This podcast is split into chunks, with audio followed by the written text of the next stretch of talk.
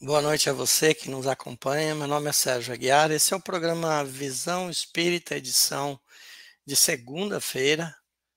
É, essa noite nós vamos falar sobre o perdão das ofensas. É um tema contínuo no Espiritismo. O Espiritismo esclarece de forma consoladora muito desse aspecto.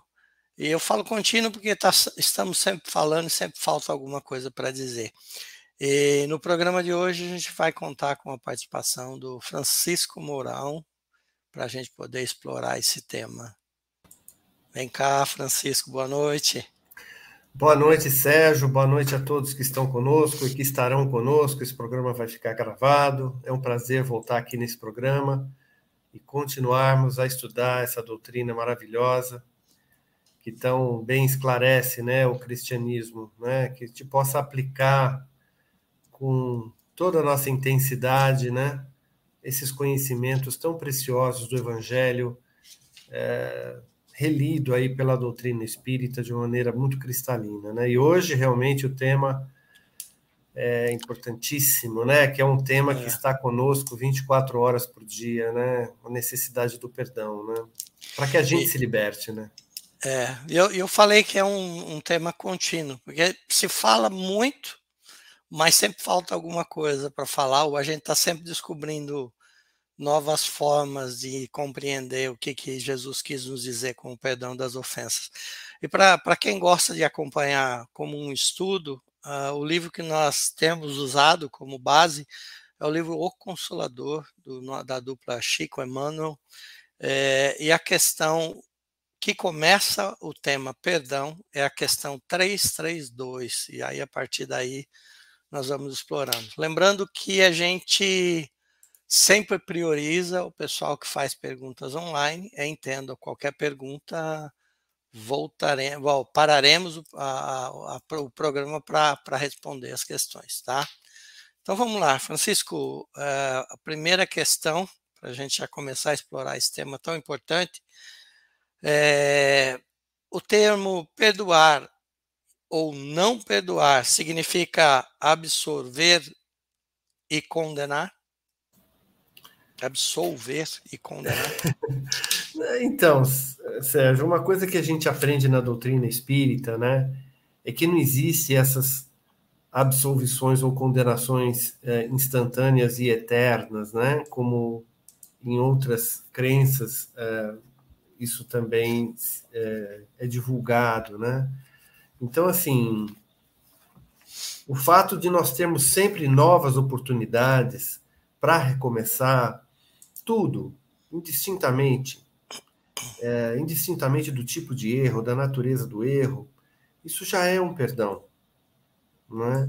Então, a doutrina espírita nos mostra claramente que não existe nenhum tipo de condenação eterna por conta das inúmeras oportunidades que são concedidas a nós para recomeçar.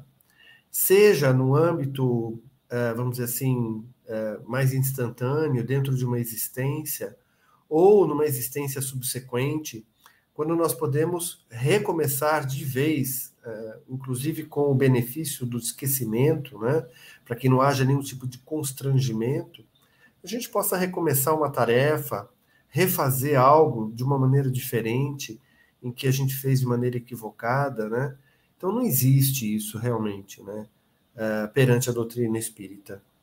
Sempre há um amor incondicional do Pai, né? Então, se a gente entende ou parte do princípio que Deus nos ama indistintamente, independentemente dos nossos erros ou dos nossos acertos, não há como condenar, haver uma condenação eterna. É mais ou menos por aí para a gente começar a nossa reflexão sobre esse tema. Seu microfone, Serginho. Obrigado. Eu estou tossindo, às vezes, de vez em quando eu vou, vou botar no mudo para não atrapalhar. É, eu costumo dizer que a relação do perdão não é um para um, é um para N ou N para N, é, e mais precisamente, é, se, for, se eu fosse dizer que é um para um, é eu comigo mesmo. Tanto no caso quando eu estou culpado que aí eu peço a Deus para me libertar desse algo chamado culpa, é, quanto quando eu sou aquele que, que foi agredido. Que aí eu também peço a Deus para me libertar desse algoz chamado mágoa, ressentimento. É, e às vezes as pessoas se equivocam demais com essa questão do perdão, condicionando a paz de espírito com o outro dizer eu te perdoo uh, ou qualquer coisa deste gênero. E, e eu também tam, costumo dizer que a gente agindo dessa forma, o que a gente está fazendo é complicando um pouco a vida do plano espiritual, porque é, a gente sabe que tem uma fila de espíritos para reencarnar nesse processo e ficar esperando todo mundo que se ofendeu, se agrediu, é, reencarnar junto para poder é, dissolver esses laços fica muito difícil. Melhor seria que nós não é, criássemos problemas, né, para que alguém tenha que, que, é, que alguém fique chateado, magoado com a gente. Uh, melhor seria que nós não nos ofendêssemos, não nos melindrássemos com as coisas para também não não ter que perdoar alguém ou não achar que tem que perdoar alguém. Mas é, sabendo que a gente é imperfeito, que a gente faz dessas escorregadas, o melhor é transferir o perdão para Deus, é, que é até o ponto de que você falou, não há condenação, não há absolvição. Uh, o que há é um, um, eventualmente um problema de consciência que precisa ser resolvido. E aí eu condiciono a Deus os meus pedidos né, de, de perdão ou de que é, me liberte da, da mágoa, do ressentimento, para que eu possa é, ser o condutor da minha própria história e pare de ocupar os outros pelos problemas que me competem ou de me culpar pelos problemas do mundo, porque a gente sabe que o ser humano acaba ah, ainda muito voltado com, com, a lei de Italião, ele acaba querendo olho por olho, dente por dente. Daí a importância e, e o quanto esse, esse tema precisa ser completamente dissecado o tempo inteiro para que a gente possa entrar na normalidade. Feito, feita a minha introdução, fica à vontade para fazer algum comentário. Não, não, é, eu acho que eh, na medida que a gente vai amadurecendo né, ao longo da existência, a gente vai tendo uma melhor compreensão dessas coisas. E a doutrina espírita nos auxilia muito nessa compreensão. Então, assim, eu mesmo né, fui é, fazendo uma sintonia fina do que seria realmente essas questões ligadas ao perdão. Né? A gente, talvez no início, a gente encara o perdão como algo assim, é, quase que é, imaginário, no sentido assim de entender que o perdão necessitaria que a gente se colocasse totalmente numa situação de aceitar o que o outro fez. Não, o perdão não é isso. O perdão é compreender que o outro tem o direito de agir como quer agir, assim como nós temos. Obviamente, cada um agindo com essa liberdade colhe as consequências dessas escolhas, desses atos, não é? Sem dúvida, há escolhas que nós fazemos que esbarram e incomodam o outro, assim como as escolhas do outro esbarram em nós e nos incomodam. Mas à medida em que a gente começa a perceber tudo isso, o que mais a doutrina espírita nos chama a responsabilidade é que se de fato nós somos ofendidos de uma maneira, de uma forma até justa ou compreensível, vamos dizer assim, é, qual é a obrigação do espírita cristão? É entender que o outro continua com essa liberdade e quase sempre tem um nível de compreensão menor que o nosso. E é por isso que é tão difícil, né? É, é, é, mas acaba sendo mais fácil, quer dizer, na medida em que você entende que você tem um nível de compreensão às vezes maior, é tua obrigação, é tua obrigação chegar nele e não ele em ti. E no, o chegar nele não é ir lá conversar, fazer com que o outro entenda, não, porque muitas vezes o outro não tem essa capacidade de compreensão. Mas, e perdoar não tem nada a ver com isso, né, Sérgio? Às vezes até dá certo de você ir lá e o outro entender. Mas perdoar é simplesmente compreender que o outro está naquele estado e que fez aquele, aquele ato, aquela injustiça, ou que seja, dentro do processo de liberdade dele e que colherá as consequências disso. Né? Só aí, se a gente já chega nesse nível de compreensão, já é um perdão. Já é um perdão. Direito de nos sentirmos ofendidos, machucados, isso é um direito nosso. Nós somos humanos, a gente sente. Mas perdoar não é deixar de sentir. Não é isso. Não é passar vará é, para o outro, continuar é, fazendo é, besteira. É compreender isso, né? ainda mais o espírita, que sabe que tem milhares de vidas, centenas de experiências, de que se você se julga, então, numa situação mais privilegiada, mais esclarecida que o outro, meu Deus, então é porque me deram a mão. Eu fui mais acudido, eu fui mais perdoado, eu fui mais tolerado. Então, a minha obrigação aumenta. Dentro de uma escada de Jacó, eu também tenho que dar a mão para o outro que está atrás, que está um pouco mais abaixo, que está um pouco mais esclarecido, menos esclarecido. Esse é o processo do perdão, dentro dos limites do nosso alto amor. Está muito claro isso. Quer dizer, é, dentro de um princípio de autoproteção, de autodignidade, no que mais eu posso fazer para ajudar? Pronto, o perdão já veio. Nesse, é nesse sentido que a gente precisa entender o perdão, no sentido mais amplo, mais profundo, e não tão literal, não é, Sérgio? Como a gente, pelo menos como eu aprendi.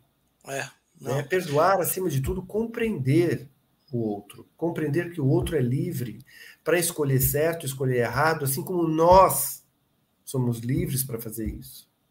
Não é? É, é, é, é, é um, é, assim, se eu fosse resumir o que você mencionou, assim, é aceitar a nossa inferioridade e aceitar a inferioridade do outro. É, o, perdão ele passa por esse aspecto. É, é, em, em, realmente reconhecer, olha, eu sou uma criatura imperfeita, então, uh, e o outro também é uma criatura imperfeita. E é fácil da gente perceber quando a gente vê do que um planeta de provas e expiações é feito. É, e qual a dinâmica, qual a mecânica por trás de um planeta de provas e expiações. Francisco, tem uma pergunta do Francisco Moretti, eu vou segurar ela, vou fazer a próxima do Consolador, porque ela vai dar, a próxima dá a brecha para falar da, dessa questão do Francisco. É, na lei divina, há perdão sem arrependimento? É, olha, é mais ou menos uma continuidade da pergunta anterior, né, Sérgio? Acho que só o fato, é, logicamente, é, de, de nós termos oportunidades de recomeço é sinal que o perdão já veio, né? Agora, para que haja essa oportunidade, é preciso um mérito para isso. E o mérito passa, logicamente, por um estado de consciência do erro. Né? Então, sem dúvida, existe uma necessidade importante de percepção disso. Pelo, pelo menos quando isso ocorre, sem dúvida, o reparo daquela, daquela falha, da, daquele erro, é muito mais eficiente. Caso contrário, caso a gente insista no nosso processo de inconsciência, sem dúvida, a lei de ação e reação continuará nos enviando tarefas cada vez mais árduas, cada vez mais difíceis, as quais, caso recusemos compreender a razão, estaremos fadados a ter que resolvê-las, né? Então, sem dúvida, o arrependimento faz parte desse processo de conscientização do nosso estado imperfeito. Não que seja um arrependimento uh, um sinônimo de autocondenação. É isso que a gente precisa entender isso, né? Porque se o Pai não nos condena, quem somos nós para nos condenarmos?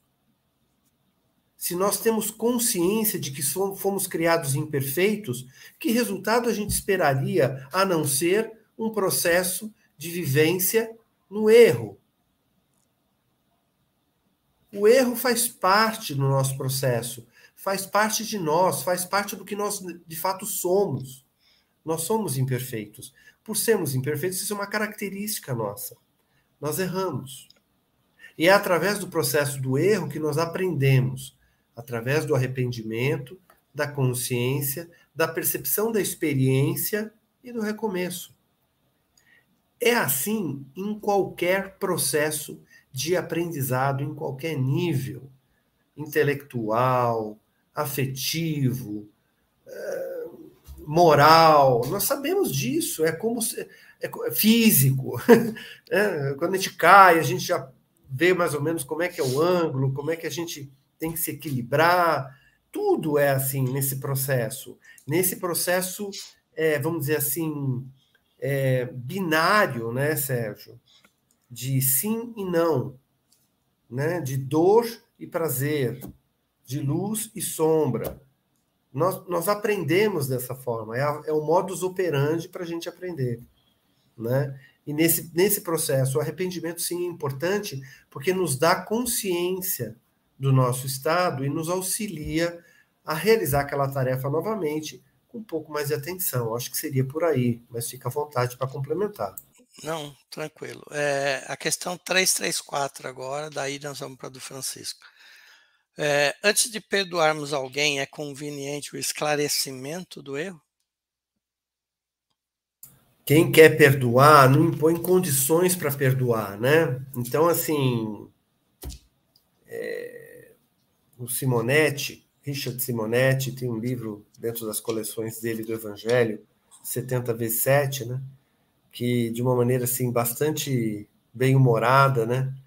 Fala dos processos de perdão, né? Ah, eu perdoo, mas ele vai ouvir umas verdades, né? Ou eu perdoo, mas nunca mais vou falar com ele. Que tipo de condição é essa para perdoar num sistema de orgulho, né? Num sistema assim que você se acha superior? Sem dúvida, esse tipo de perdão tem muito menos valor. Então, claro que é, é, o perdão não deve impor nenhum tipo de condição para que ele de fato ocorra, se de fato esse perdão é sincero, é puro. Obviamente, como a gente comentou duas questões atrás, se houver oportunidade de uma comunicação, Sérgio, né, de uma comunicação, de um diálogo, para que possa haver um esclarecimento, né? Isso é muito saudável. Isso é muito saudável numa comunicação não violenta. É saudável para ambas. Mas isso é, é preciso que ambos os corações estejam abertos a isso. E isso nem sempre é possível. Portanto, respondendo claramente a sua pergunta, para perdoar não tem que ter condição. Embora, dependendo da situação, é possível dialogar, conversar. Olha, eu posso explicar o que aconteceu, né? É, você fez até, isso, assim. É, até quando né? eu faço isso, eu dou oportunidade para o outro esclarecer, né? Claro, Muito, claro. Muitas claro. vezes eu tô achando que existe uma intenção, quando na verdade talvez não tenha não tem, exatamente mas... aquela. O, o, o detalhe é que assim são tantas as situações que a gente vive que não são em todos os momentos em que isso é permitido, né? É viável. Portanto, perdoar é algo nosso, interno nosso quase sempre, para não dizer sempre, a gente não precisa nem sequer comunicar o outro. É um ato de libertação que nós fazemos. Nesse processo de compreender a situação do outro, não é? Por que o outro fez isso? Ou em que situação ele fez isso? Né? Então é isso. Muito bom. Agora nós vamos para a pergunta do Francisco, agora faz sentido a gente colocar ela para englobar no tema. É, falando nisso, o que pensar da confissão e a absolvição dos católicos? É válida espiritualmente para esse segmento? Terá ela algum efeito? Então, dentro é, do rito católico, né, existe essa é, essa, esse procedimento, né? É, é, da necessidade da confissão. Eu acho que isso vem provavelmente já do hábito é, dos próprios apóstolos que trocavam ideias sobre as suas imperfeições uns com os outros. Talvez tenha sido nesse sentido que, que deve ter surgido essa, essa questão da confissão. Né? Sem dúvida, a confissão acima de tudo, é um ato de humildade, né, Sérgio? É um ato de humildade perante, assim, um outro irmão no qual você humildemente diz para ele em segredo sobre suas imperfeições, sobre algo que não te agrada. Então, sob ponto de vista, assim, talvez psíquico, né? Isso deve, ter, isso deve ser muito importante, é muito importante, é muito interessante esse desabafo, né? É, esse compartilhamento e esse acolhimento por parte do sacerdote. Essas questões são muito importantes. Mas nós sabemos que a confissão por si só ela não basta, porque nós podemos fazer isso para nós mesmos. Porque o Pai está conosco, o Pai nos escuta, né? Então, não haveria tanta necessidade de falar para o sacerdote. Claro que existe esse benefício que eu acabei de dizer, né? Você está com o irmão, está desabafando, está compartilhando, isso é importante. Mas, do ponto de vista, vamos dizer assim, é, de estrutura espiritual, dos seus compromissos perante a vida espiritual, é, essa confissão, que corresponde a uma autoconscientização, quase que um arrependimento, é o início do processo do, da reparação da falta. Né? Mais do que confessar, é importante, seja ele católico, espírita, o que seja, mais do que confessar, é se esforçar para evitar repetir aquele erro. Né? Então, é, o pai sabe, o pai, nosso pai, ele sabe que nós estamos errando, que nós temos imperfeições, que nós somos temos fraquezas. Ele nos compreende.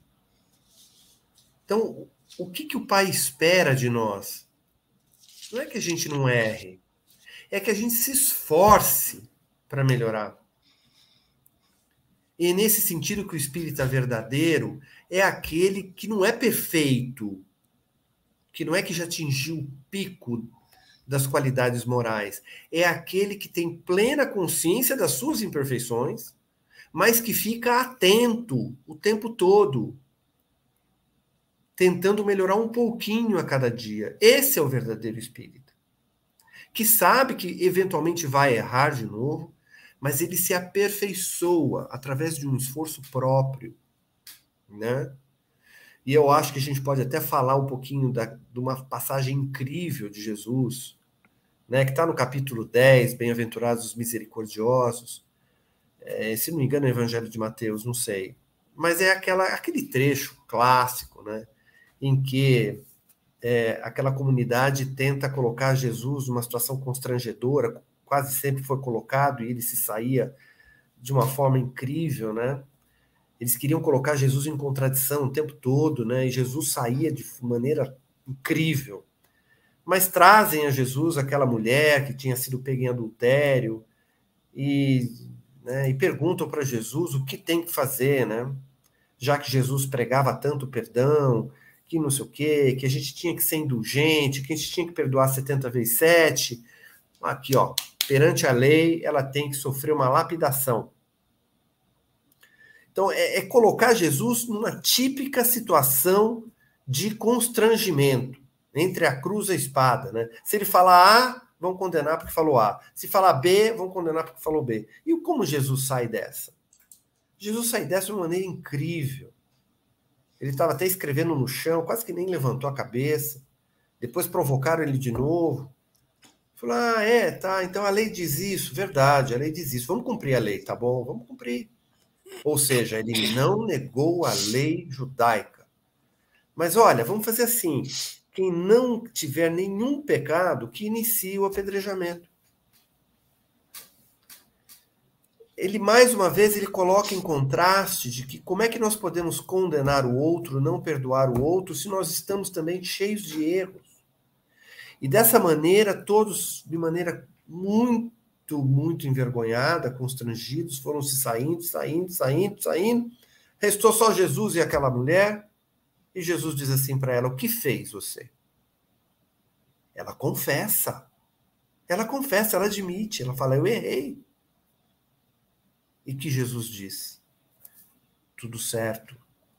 Se eles não te condenaram, eu, entre parênteses, né, com toda a autoridade moral, também não te condeno. Mas qual foi o recado final de Jesus? Vai e não pecas mais. Vai e tenta melhorar. Então é esse o processo que é muito importante. Então a confissão faz parte do processo. Como essa essa mulher fez, essa mulher, ela não negou. Ela falou: "Não, de fato, eu eu errei". E o mestre diz o quê? E o que o mestre diz para nós todos os dias? Que, que o mestre diz para nós todos os dias? Ele, ele, ele nos compreende, ele nos entende, ele, ele entende a nós. Mas ele nos convoca a recomeçar e tentar melhor. Esse é o processo do perdão. Esse é o processo do arrependimento e do perdão. Acho que procurei responder a dúvida do, do nosso amigo Francisco. Eu, eu, queria colocar, acho que você respondeu sim, eu queria colocar uh, um aspecto aqui, que é, é, o Espiritismo nos ensina a importância das nossas intenções.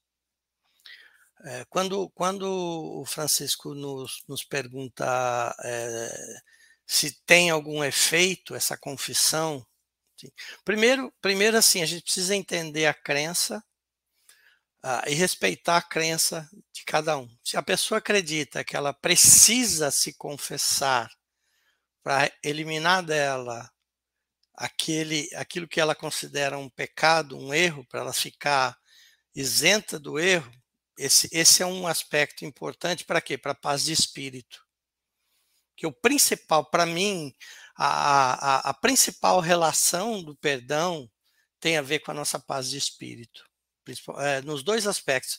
Se eu erro, eu não vou ter paz enquanto eu, primeiro, não me perdoar né, e me libertar dessa questão da, da culpa, né, de ter magoado uma pessoa, de ter feito algo que eu já sabia que não devia fazer, todos esses aspectos aí relacionados. É, e aquilo que eu falei é o seguinte: é, a intenção por trás, o cuidado que se tem que ter, e que o Espiritismo fala, toda vez que há algo feito de maneira mecânica. Não considerar isso um ritual, porque se considerar isso apenas um ritual, onde eventualmente eu estou transferindo os meus pecados, os meus erros para outra pessoa, aí eu estou cometendo outro erro. Porque a, a Jesus, quando veio para a Terra, uma proposta dele é nos dar a noção exata da nossa responsabilidade de liberdade e responsabilidade. Né? Ele, ele estabeleceu esse, essa correlação entre a liberdade que eu tenho e a minha responsabilidade quando eu invado a liberdade do outro. É, então, assim, se eu estou fazendo isso como um processo de checklist, dizer, opa, me confessei, estou puro, não. Existe um trabalho de purificação que eu tenho que fazer comigo mesmo é me libertar, é, principalmente assim, é a reflexão sincera. E aí, quando, quando nós falamos de arrependimento sincero, e a gente vai falar mais, eu queria contar uma historinha que, eu, que, que me marcou muito, uma história do Divaldo. O Divaldo ele tem essa característica fantástica de nos ensinar através de histórias, né? É, principalmente histórias dele, quando às vezes ele se coloca numa posição ridícula, até para a gente entender que é, às vezes dar risada de si mesmo nos ajuda a adoçar a vida. Mas o Divaldo coloca o seguinte: uma vez ele estava é, querendo se encontrar com, com, um determinado amigo que já tinha desencarnado e, e, e ele, ele começa a, a a provocar a Joana que ele quer, que ele quer, que ele quer. Aí um, um dia, ao adormecer, a Joana falou: tem um convite especial para você é, e quem vai levar você não sou eu, é, é Isabel, uma princesa de Portugal, se eu não me engano. É, e, e, aí ele vai com ela e ele e, e conforme eles vão andando, ele, ele tem uma narrativa que ela tinha um manto muito bonito esvoaçante, né, um manto fluídico, que ela ele se, se estendia pelo chão. Quando elas passaram por uma uma zona umbralina, né, um trecho do umbral, ele notou que muitos espíritos se agarravam àquele manto e que alguns ficavam agarrados e outros o manto se rasgava e a pessoa caía de volta. E ele ficou extremamente curioso com aquilo. Aí ele pergunta é, o que, que tinha acontecido. E a mentora explica para ele que aqueles que ficaram agarrados é que tinham um arrependimento sincero. Então a viagem pela zona umbralina, ela estava fazendo um resgate, mas só resgatou-se aqueles que realmente tinham se arrependido de forma sincera, ou seja, é, estavam, vou colocar entre aspas, né, com a purificação do perdão no arrependimento sincero. E aqueles que, que desfaziam os laços fluídicos, eles não conseguiam sustentar os laços fluídicos que eles estavam atados àquele manto. Uh, então, assim, a importância da intenção, a importância daquilo que eu acredito, Francisco, é, o Francisco Moretti, né, nós estamos respondendo para ele, é, a importância daquilo que eu acredito, de eu não estar fazendo algo simplesmente para fazer um, um checkbox, né, para marcar um checklist. Aí eu tenho que, que, ir lá me confessar toda semana. Espera um pouquinho. Eu, eu tabela no futebol, né? Exatamente. Então eu me arrependi disso. Eu vou me controlar para não fazer mais, porque essa era a condição que Jesus colocava, né? O arrependimento sincero e procura aprender com o erro, procura refletir naquilo que você que acabou acontecendo e verifica o que, que você pode levar para a tua vida de bom é, numa transformação de si mesmo, porque o aprendizado fundamental está aí. É, então, é. vai lá, vai lá, Francisco. Não, eu só queria complementar de que talvez o arrependimento sincero passa por um desejo sincero de realmente refazer, de realmente reparar. Se é só um arrependimento que não, não tem esse propósito, é, aí ele não.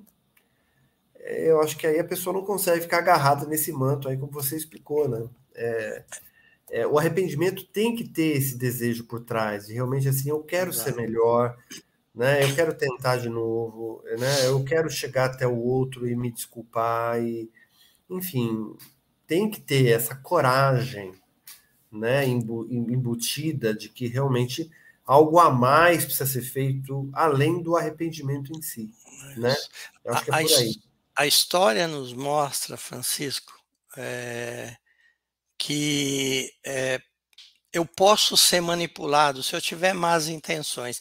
Eu tenho um amigo que ele dizia sempre assim: é, só lobo cai em armadilha de lobo. E é uma frase muito bonita no seguinte sentido: se você tem uma intenção equivocada, você vai cair em armadilhas exatamente por essas intenções que são equivocadas.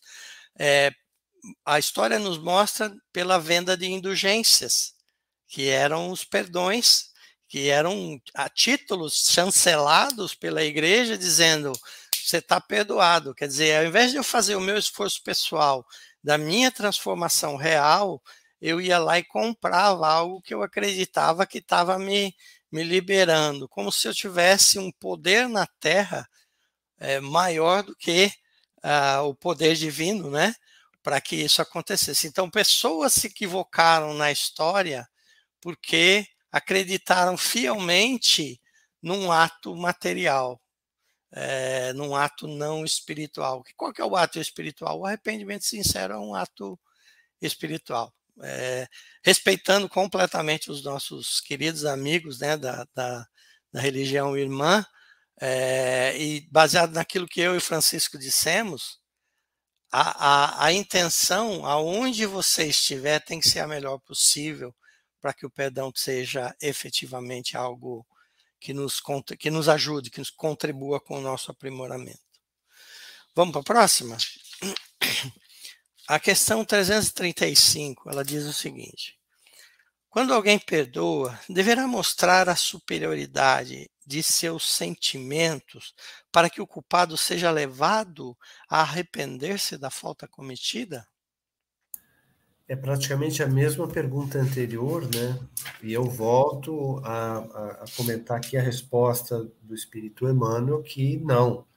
O perdão sincero é filho espontâneo do amor, palavras de Emmanuel, né? E como tal não exige reconhecimento de qualquer natureza. Então, é, não existe um apêndice, um complemento, um capítulo 2 no processo do perdão. Não existe. Perdão é perdão, incondicional. Por quê? Porque o perdão não depende da reação do outro. Então você tem uma expectativa do que o outro vai entender ou não entender, deixar de fazer ou fazer. Isso não faz parte do processo de perdão. É algo que é nosso, somente nosso. Então ele é incondicional. Ele está condicionado somente a nossa, ao nosso poder, à nossa vontade, né, a nossa capacidade de realmente realizar esse processo. É, mais uma historinha do Divaldo. No livro, no filme do Divaldo, você lembra desse filme, né?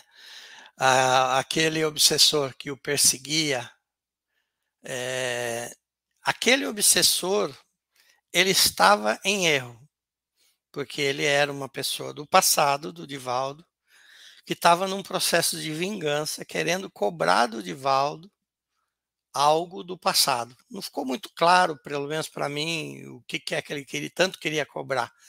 Mas o Divaldo começou, independente da opinião daquele amigo, né, que se tornou um amigo depois, na hora que eu terminar vocês vão entender, para quem não viu o filme, é, independente do que aquele amigo pensava, o Divaldo continua tocando a sua própria vida. E o Divaldo tem uma obra belíssima lá em, lá em Salvador, né, lá na Bahia. Uh, e através dessa obra belíssima, uma criança foi deixada na, no, na, na porta dele, dessa, da instituição. E o Divaldo acolhe aquela criança de uma forma tão maravilhosa e poucos encarnados conseguem ter o, des, o desprendimento que o Divaldo tem com essa obra maravilhosa. É, e quando ele acolhe aquela criança, aquele espírito vem para ele e diz: é, Vou deixar você em paz. Porque aquela criança que você está acolhendo, que você acolheu com amor, eu estou vendo as suas intenções, é, é minha mãe cuida bem dela e eu, eu vou, vou seguir com a minha vida, vou deixar você em paz. Então, assim, espíritos imperfeitos podem eventualmente necessitar de algo concreto, né, de uma transformação, mas não é a condição divina. A condição divina o Francisco explicou muito bem, é, que, que a, a gente, a gente, eu falei lá atrás, o principal era a gente não magoar ninguém. Mas como pela nossa condição evolutiva a gente magoa, eventualmente existem esses casos de resgates que acabam acontecendo. É, só complementando, né? Acho que esse último exemplo que você usou do Divaldo é perfeito, não apenas no sentido do perdão, mas para mostrar é, algo que na teoria, né, se fala muito de que o amor cobre a vastidão dos pecados do mundo. Notem então a insistência e persistência desse irmão Divaldo, né, em não apenas não não de, de forma alguma retribuir o mal com o mal, mas insistir no bem de forma persistente. É aquilo que a gente vê no livro, né? Ele fez na prática, né? Adota um, adota outro, adota centenas, recebe centenas de crianças até chegar na enésima criança, que na verdade abriga o espírito que um dia foi mãe daquele, assessor, daquele obsessor, né? Então, assim, o amor realmente cobre a vastidão dos pecados, seja qual seja o pecado, o erro, o desvio do irmão Divaldo, com toda a discrição e caridade que temos que ter a ele, né? ele conseguiu esse resgate não através do revide ao mal, da repulsa ao mal, mas do trabalho no bem. Eu acho que é isso que é importante a gente a gente pensar. Como é que a gente paga nossas dívidas? Fazendo bem. E é bom isso, né? Não é bom? a gente pagar trabalhando, seria ótimo se todo mundo pudesse fazer isso.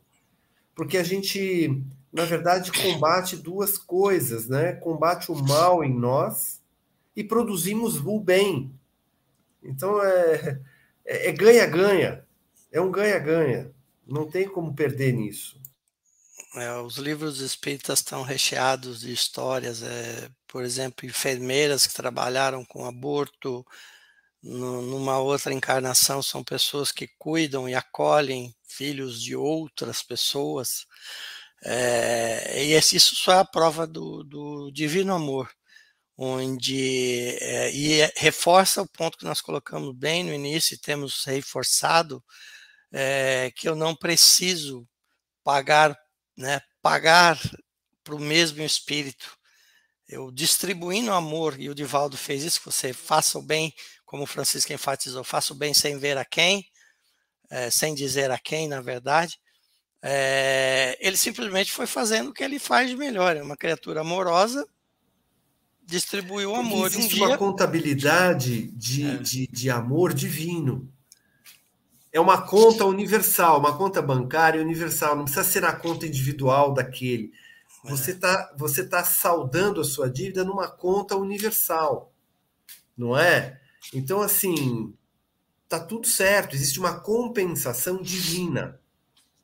Você não precisa reparar o mal especificamente para aquele. Você ajudando o outro que também está em falta, você está saldando a sua dívida e depositando nessa conta divina, logicamente, a sua cota de trabalho para restaurar as suas, as suas questões. Né? Então é perfeito, é perfeito, porque mostra a fraternidade universal. Não existe esse negócio de clã, de grupinho.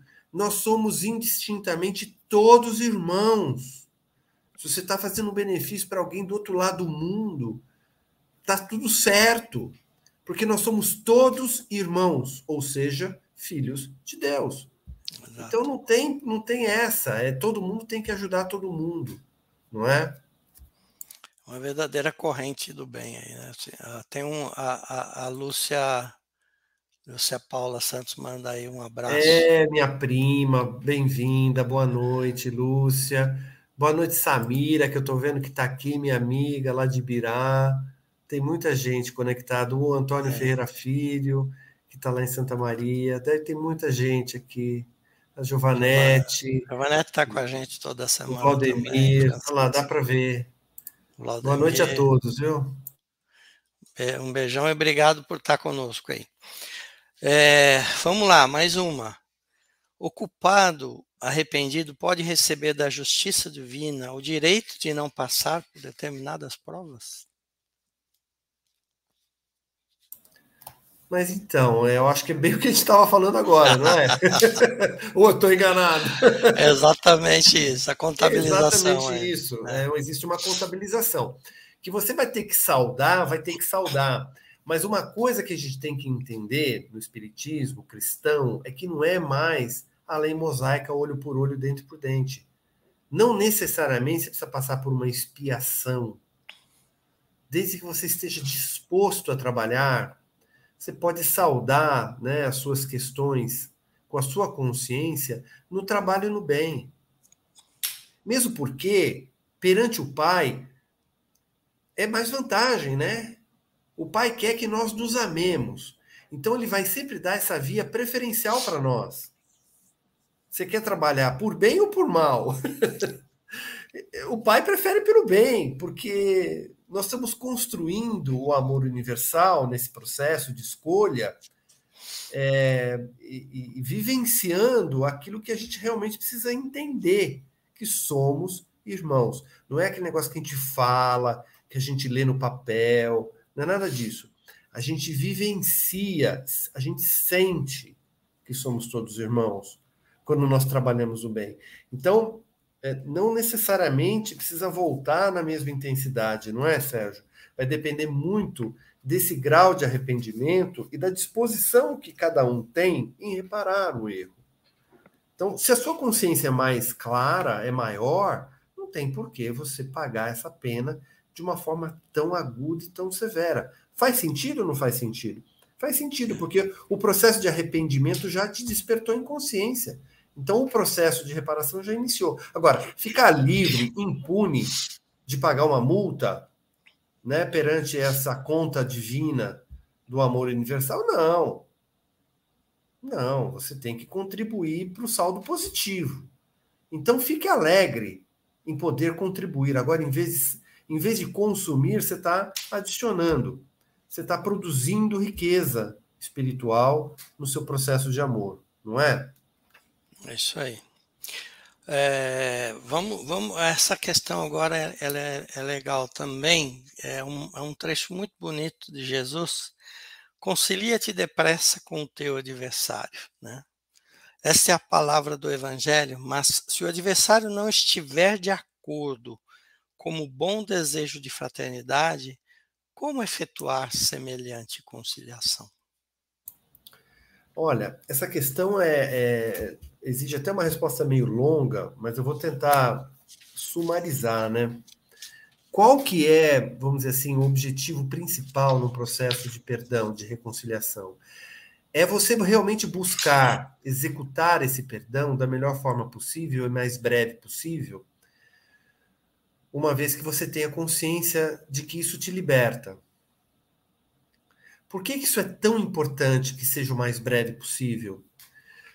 Nós espíritas compreendemos que, na medida em que nós nos arrastamos nesse processo, nós atraímos a nós irmãos que também sintonizam nessa faixa de mágoa, de rancor, de ingratidão,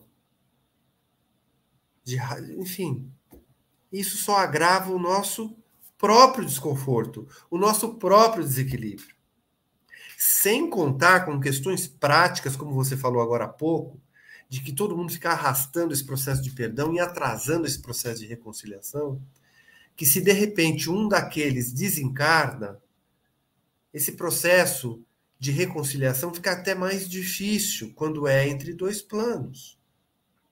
Agora, como a gente já falou desde o começo do programa, o perdão é parte do que está querendo perdoar. Certo? Agora, pode ser que o outro não aceite isso, né? É, e aí, logicamente, é, não cabe a você, mais uma vez, exigir um comportamento do outro. Melhor, explicando melhor, explicando melhor. Vamos supor que uma determinada pessoa é ofendida e nós buscamos essa reconciliação. Mas o nível de orgulho, de falta de visão do outro ainda impede essa reconciliação. Não é problema nosso.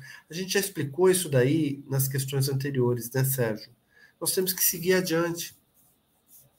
Porque, acima de tudo, esse, essa reconciliação tem que ser, em primeiro lugar, conosco.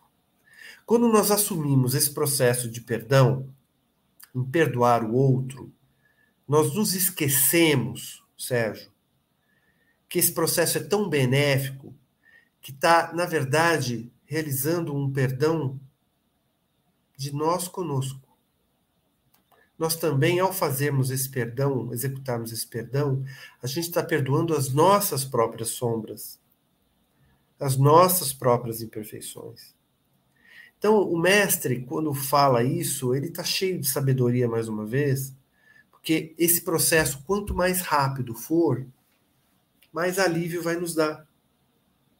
É esse o propósito da gente se conscientizar dessa necessidade quase que nem sempre não por conta do outro, mas por nós mesmos.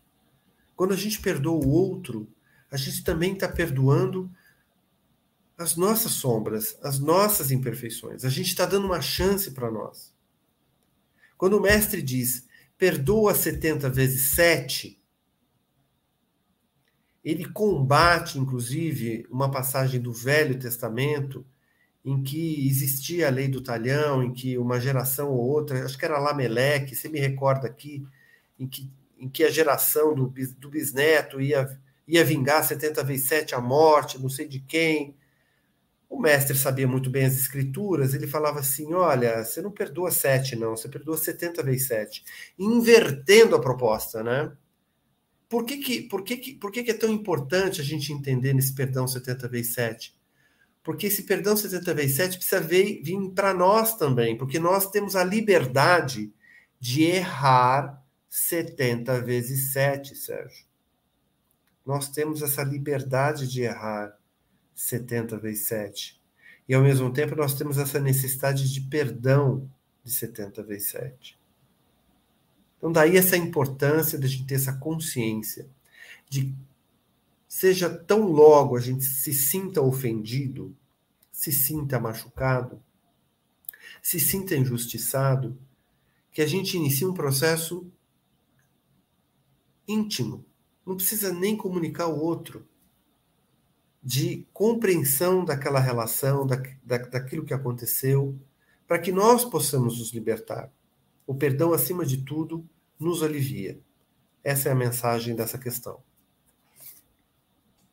É, a questão, eu vou, é, a 3338 você já respondeu na sua fala. A 339 ela diz assim, que é, é importante essa, essa questão também. Em se falando de perdão, poderemos ser esclarecidos quanto à natureza do ódio?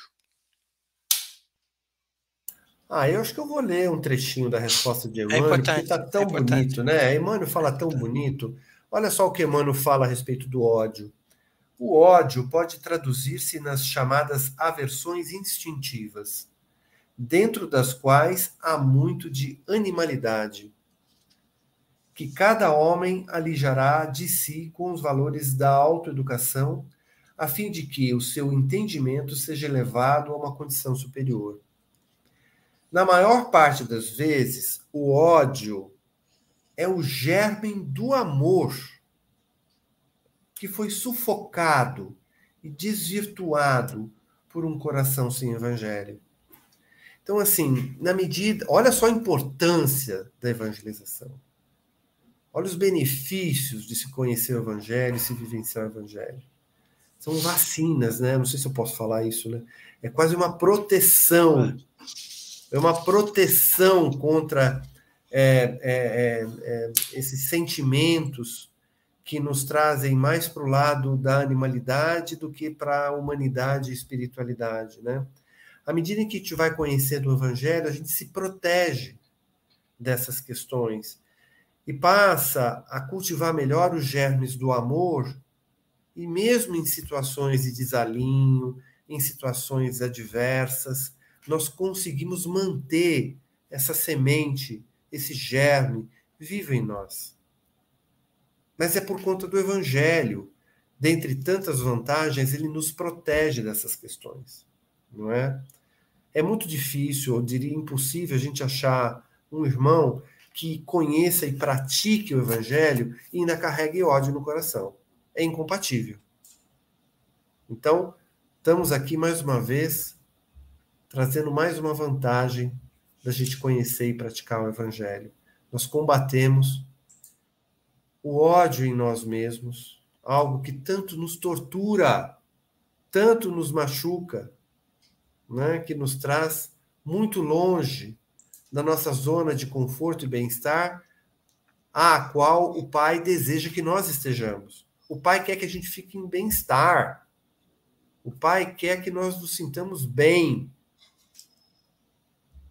isso depende não dele mais, depende das nossas escolhas, do nosso trabalho em relação a essa direção. 340. Perdão e esquecimento devem significar a mesma coisa? Perdoar é esquecer, Francisco? No atual nível que nós estamos, quase sempre a gente não esquece. Pode ser que o vamos dizer assim, o não esquecimento seja até algo protetivo, né, de vigilância. Mas, sem dúvida, a humanidade caminha para um estado em que sequer nós estaremos a ponto de nos ofendermos e sequer lembrarmos das ofensas. Nós não estamos ainda nesse ponto, né? Portanto, que a gente caminhe passo a passo, que a gente tenha consciência desses passos em função do nosso estágio ainda de início de caminhada. Que a gente possa primeiro acolher esse sentimento, elaborar o processo de perdão, isso já é um grande passo. Claro que se a gente puder, num outro momento, já nem lembrar mais, é sinal que nós evoluímos, é sinal que nós crescemos. Mas que a gente não se desanime se a gente não tiver nesse estágio ainda, Sérgio. É muito importante a gente dizer isso, porque tem a ver com o espírita cristão. O espírita cristão, ele tem um estado de consciência, mas ele não tem um estado de perfeição. Então, assim, ele vai se esforçar. Ele vai se esforçar para cada vez fazer melhor. E fazer melhor em relação a perdoar, sem dúvida, passa pelo processo de esquecimento. Nem vai se lembrar mais, nem vai se machucar mais. Mas se a gente ainda lembra, também que a gente não se autotorture, se auto-julgue, se autocondene. Eu ainda lembro. O importante é que você está num processo, né? Num processo de compreender que o outro é imperfeito, que o outro erra, que o outro tem direito a errar. Isso já é, eu acho, pelo menos. Você me, você me corrija se eu estiver errado. Eu já acho isso um grande passo. a maioria não consegue chegar nisso. A maioria fica travada numa auto-obsessão né, de, de se auto-torturar, repetindo a cena da agressão, né, que só faz mal a si mesmo, porque o outro que fez o ato sequer lembra, às vezes, sequer se envolve nesse processo de sofrimento nosso. Por isso que é tão importante a gente pensar na importância do ato de perdoar. Eu, eu li uma frase do Emmanuel uma vez, há muitos anos atrás. Essa frase me marcou pelo, pelo significado dela. Ela, ele dizia assim: combata a enfermidade e não o enfermo. É, tem tudo a ver com perdão. Se, se tem algo que você abomina no mundo, você deve lutar para que isso não, não exista mais, para que isso não magoe outras pessoas, mas você não deve se voltar contra o, o agressor, porque ele é um irmão inferior, é um, um, eu vou chamar entre aspas de doente, adoecido, que ainda não compreendeu a, a importância de não ferir as pessoas. E quando eu me desvinculo do enfermo, né, do, do agressor, fica mais fácil lidar com o efeito daquilo. Então, porque senão, quando eu estou vinculado a alguém, eu estou projetando o meu ódio a ele e estou criando um, um, vínculo vibracional com ele. E é um vínculo que é uma ponte de duas vias. Enquanto eu mando meu ódio, para ele, ele manda de volta a, o desprezo, ele manda de volta qualquer outra coisa ruim, negativa. E aquilo, de certa forma, retroalimenta o sentimento ruim. Ao passo que se eu me vincular ao que aconteceu e me prevenir, me precaver para que não aconteça mais, com o tempo eu vou, é, é, vou curar, vou balsamizar essa ferida. É, não criar vínculos. Quando Jesus fala concilia-te com, o teu adversário enquanto estás a caminho com ele, é esse recado extremamente importante. Assim, procura não criar vínculo vibracional negativo, porque isso fica, demora para se desvincular uma vez criado. Né? A última questão, eu acho que a gente consegue até terminar, viu, Francisco? Apesar de ter dado oito horas já, é, e é importante a gente esclarecer essa questão, que é a seguinte: os espíritos de nossa convivência na Terra e que partem para o além sem experimentar a luz do perdão, podem sofrer com as nossas opiniões acusatórias relativamente aos atos de sua vida? Sim, claro. Eu acho que faz parte, inclusive, da questão anterior de reconciliar rápido, né? Vamos reconciliar rápido antes de, de haver o desencarne de um deles, né? E, e, sem dúvida vai sofrer isso, né? Mas isso não impede também o ato contrário, né? O ato de realmente se conscientizar de que precisa haver uma reconciliação e sem dúvida o plano espiritual dentro do merecimento de cada um, vai conceder essa oportunidade de arrependimento, de conscientização, para que haja é, essa reconciliação. Então, sem dúvida, nós sabemos que há influência recíproca do plano material para o plano espiritual, vice-versa, e é importantíssimo que a gente se reconcilie o mais rápido possível dentro das nossas limitações e dentro das nossas possibilidades, para benefício sempre de todos nós. Um comentário legal aí da Isabel. Isabel sempre contribuindo. Obrigado, Isabel. Perdão é uma conquista gradativa. Exatamente. É uma postura, para perdoar, nós temos uma postura ativa. Perdoar não é reprimir.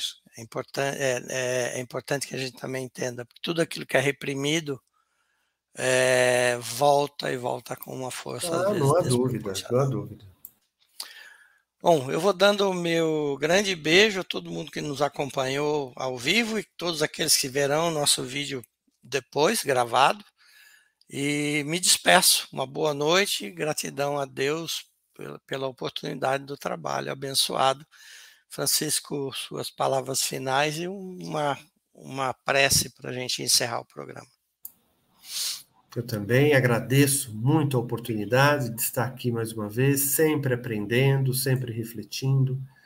Os, nós somos os melhores, os maiores é, beneficiados, né, Sérgio, de estarmos aqui, poder interagir, interagir com todos vocês e aprendermos sempre juntos, tirando o maior benefício do Evangelho. Eu convido a todos que possam, por mais um instante, poder elevar os seus pensamentos a Deus, nosso Pai, a Jesus, nosso Mestre, que possamos encher o nosso coração de gratidão e de alegria, em primeiro lugar, pelo dom da vida, pela oportunidade de mais uma existência, de mais um dia de vida e de tantas oportunidades de trabalho, com o auxílio daqueles amigos e com os desafios daqueles irmãos que nos colocam esses desafios diante de nós, para que possamos provar para nós mesmos a nossa capacidade de inteligência e de desenvolvimento. E nesse sentido, gratidão pelo conhecimento acerca da importância do perdão. Esse bálsamo que é derramado em primeiro lugar sobre nós mesmos quando nós podemos exercitá-lo. Que nós possamos nos conscientizar de forma definitiva sobre a importância, dentro do nosso processo de crescimento espiritual, a importância de executar o perdão, esse ato proativo de nós mesmos independentemente das atitudes ou da reação daqueles que nos ofendem e que nos machucam. Nós possamos nos beneficiar cada vez mais desse exercício, contribuindo também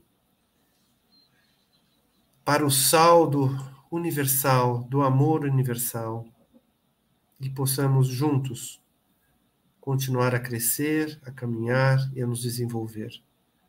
Afinal de contas, o que o nosso Pai espera de nós é que nós cresçamos e nos amemos cada vez mais.